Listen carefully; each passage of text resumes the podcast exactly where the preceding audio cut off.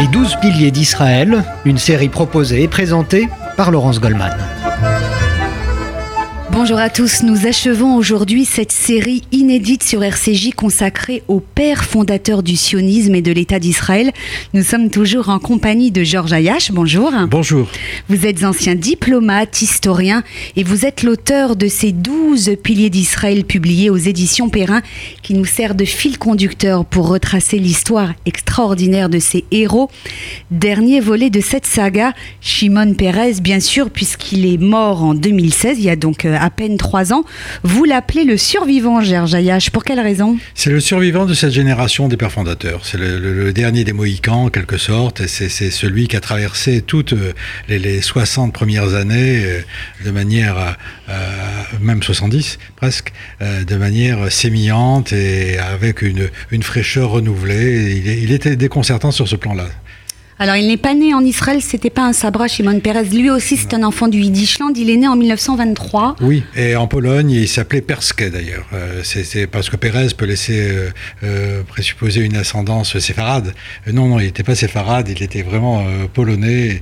Et il va découvrir d'ailleurs, lors de- de, ses premiers voyages aux États-Unis, qu'il avait une cousine germaine aux États-Unis qui s'appelait Persky. C'était Lorraine Bacall. Lorraine Bacall, ouais, Lorraine ouais, qui, Bacall. qui- qui- qui était venue, je crois, en Israël lors de son 80e anniversaire. Voilà. voilà. Et qui portait le même nom, elle s'appelait Betty Persky. Alors, que, que, que fe- peut-on retenir de cette carrière hors du commun, celle de Shimon Peres? Ça- Il n'a jamais été soldat. hein. C'est un peu ce qu'il caractérise par rapport aux autres dont nous avons parlé. Il n'a jamais voulu s'engager, ce qui. Mais ce pour qui- quelle raison? C'est assez étonnant quand même pour un homme de sa Ça génération. n'était pas un homme qui manquait de courage, mais c'était un homme qui n'était pas porté sur ce genre de de de de, de- de- de- d'action. Euh, c'était pas dans son dans, dans son ADN. Et Dieu sait qu'il a il a énormément œuvré pour le bien de Tzahal, euh, pour la défense d'Israël, euh, la, la- la dimension atomique d'Israël, c'est redevable à Shimon Peres. Euh, bon, mais, mais sur le plan de l'engagement en tant que tel, euh, non, c'était pas son, c'est pas son truc, comme on dirait. Il s'en est expliqué, mais euh, rapidement. Hein. Oui, C'était oui. pas un, épisode de sa vie dont il Parce- était très parce fier. qu'il savait hein. que c'était mis à son débit.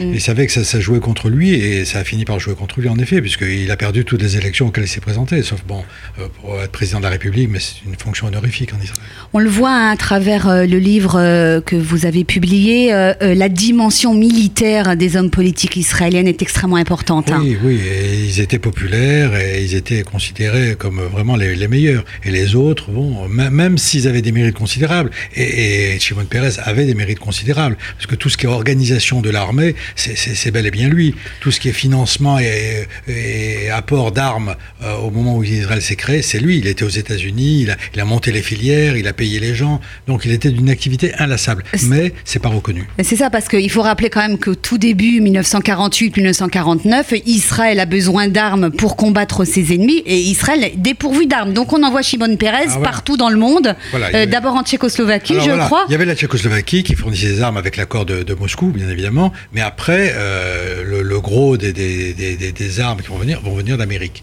Et là, Shimon Peres a été le, maître d'œuvre de cette filière. Alors, il a également été celui, et ça compte, qui a permis à Israël de se doter de l'arme nucléaire. Et là aussi, il a dû euh, batailler avec... Euh, Il a bataillé euh, au sein de l'éta- l'établissement israélien et même parmi les militaires. Mais quel était le sujet qui, qui les, les préoccupait? Pourquoi y avait-il des pour et des contre? Parce que les militaires pensaient que ça ne servait à rien et qu'ils étaient déjà su- suffisamment supérieurs sur le plan militaire qu'il fallait renforcer l'armement conventionnel et ne pas chercher des chimères qui allaient être très coûteuses de surcroît. Or, lui, Shimon Peres a senti l'opportunité au moment de la crise de Suez, avec ce rapprochement incroyable avec la France de Guy Mollet, et, c'est Guy Mollet qui va, qui va lâcher l'opération. Bon, j'ai eu la chance dans ma carrière de connaître Guy Mollet personnellement.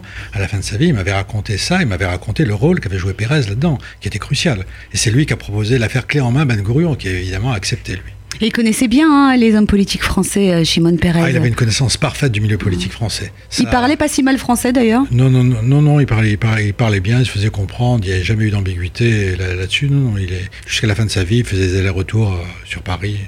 Alors il a mis du temps hein, à faire sa place dans la vie politique israélienne. Ça n'a pas été euh, facile, hein, vous, vous nous l'avez expliqué. Il a été plusieurs fois ministre et c'est finalement à la fin de sa vie qu'il accède aux plus hautes responsabilités. Euh, finalement, comment ça s'explique Il avait cette volonté de réussir et en même temps, c'était quoi Les autres qui lui faisaient barrage Les autres qui faisaient barrage, il y a eu des rivalités plus, plus importantes qu'on l'imagine encore au sein de l'établissement euh, sioniste. Hein. C'est vrai que là, là, il y avait des luttes au couteau quelquefois. Lui avait un profil qui ne convenait pas au profil israélien classique. Il n'était pas militaire, il n'était pas mis en avant, c'est un homme de dossier. Un homme de l'ombre, un homme un peu, un peu terne aussi, il n'était pas charismatique du tout. Donc ça a joué contre lui euh, forcément à un moment donné. À un moment donné où il veut avoir une carrière politique au premier plan, ces facteurs-là reviennent en boomerang. Quelle relation a-t-il entretenu avec Yitzhak Rabin? Ils ont été rivaux, puis finalement sur la fin. Très euh, rivaux, très rivaux. Bon, la fin, euh, Pérez a essayé de récupérer en montrant que c'était un amour reconstitué, mais à mon avis, c'est un peu fallacieux parce que la rivalité était importante entre les deux évidemment, la, mort de Rabin a un peu euh, érasé un peu tout ça, mais non, ça, n'enlève pas la rivalité très très forte qu'il y a eu entre les deux, euh, très très sanglante même sur, à certaines périodes. Un Shimon Peres euh, a terminé sa vie comme président de l'État d'Israël et il a une image éminemment respectable et admirée, peut-être plus à l'étranger qu'en Israël même. Plus à l'étranger qu'en Israël, parce qu'en Israël, il traîne cette image de perdant aussi et de combinard. Il a fait plusieurs partis politiques. Il a été chez Kadima, avant que Sharon ait son, attaque cérébrale, euh, ce qui a été reproché. Mais à l'extérieur, il passe pour un homme qui a été d'une efficacité euh, incroyable et un homme surtout d'une grande culture une grande culture et ça, ça pour les Européens et pour les Français en particulier, c'est un facteur très très important. Voilà pourquoi chez nous, il est, il est quand même très très très respecté encore maintenant. Quelle image l'histoire conservera de Shimon Peres Un visionnaire ou un rêveur tout simplement d'une paix Un homme en demi-teinte, un homme qui était dans les, coulisses de, de, la politique israélienne, qui a été actif et efficace, mais qui n'a pas vraiment joué les premiers rôles oui et non. Oui, parce qu'il a quand même accédé à la présidence de la République, euh, président d'Israël. Mm. Mais non, parce qu'il n'a pas été actif sur le plan politique. Il n'a pas été à l'origine d'initiatives comme Sharon ou, Rabin, par exemple. Euh, Georges Ayash, nous arrivons au terme de cette série. Avant de nous quitter, faites-nous une petite confidence. Parmi ces douze piliers d'Israël que vous nous présentez dans votre livre, lequel avez-vous préféré ou admiré euh, Votre chouchou? Il y, en a deux, en fait. C'était Sharon et, et Dayan. C'est clair que leur personnalité est très complexe, très atypique, très anticonformiste, et c'est ce qui m'a peut-être plu le, plus là-dedans. Merci infiniment d'avoir été avec nous, nous avoir accompagnés tout au long de ces 12 euh, chapitres, ces 12 volets de cette série. Euh, je rappelle bien sûr le titre de votre livre, Les 12 piliers d'Israël aux éditions Perrin. Si vous voulez tout connaître et tout comprendre, en tout cas en partie de l'histoire de l'État d'Israël, de ses origines à nos jours, je voudrais vous citer euh, pour conclure sans eux, écrivez-vous, le sionisme ne serait resté qu'un idéal abstrait et n'aurait jamais en tout cas entraîné la création d'un État sans la force de leurs rêves, sans la cristallisation d'une volonté forgée dans l'adversité, dans une ténacité inextinguible. Rien n'eût été possible, ni même concevable. Merci encore Georges Ayash et à très bientôt. Merci à vous.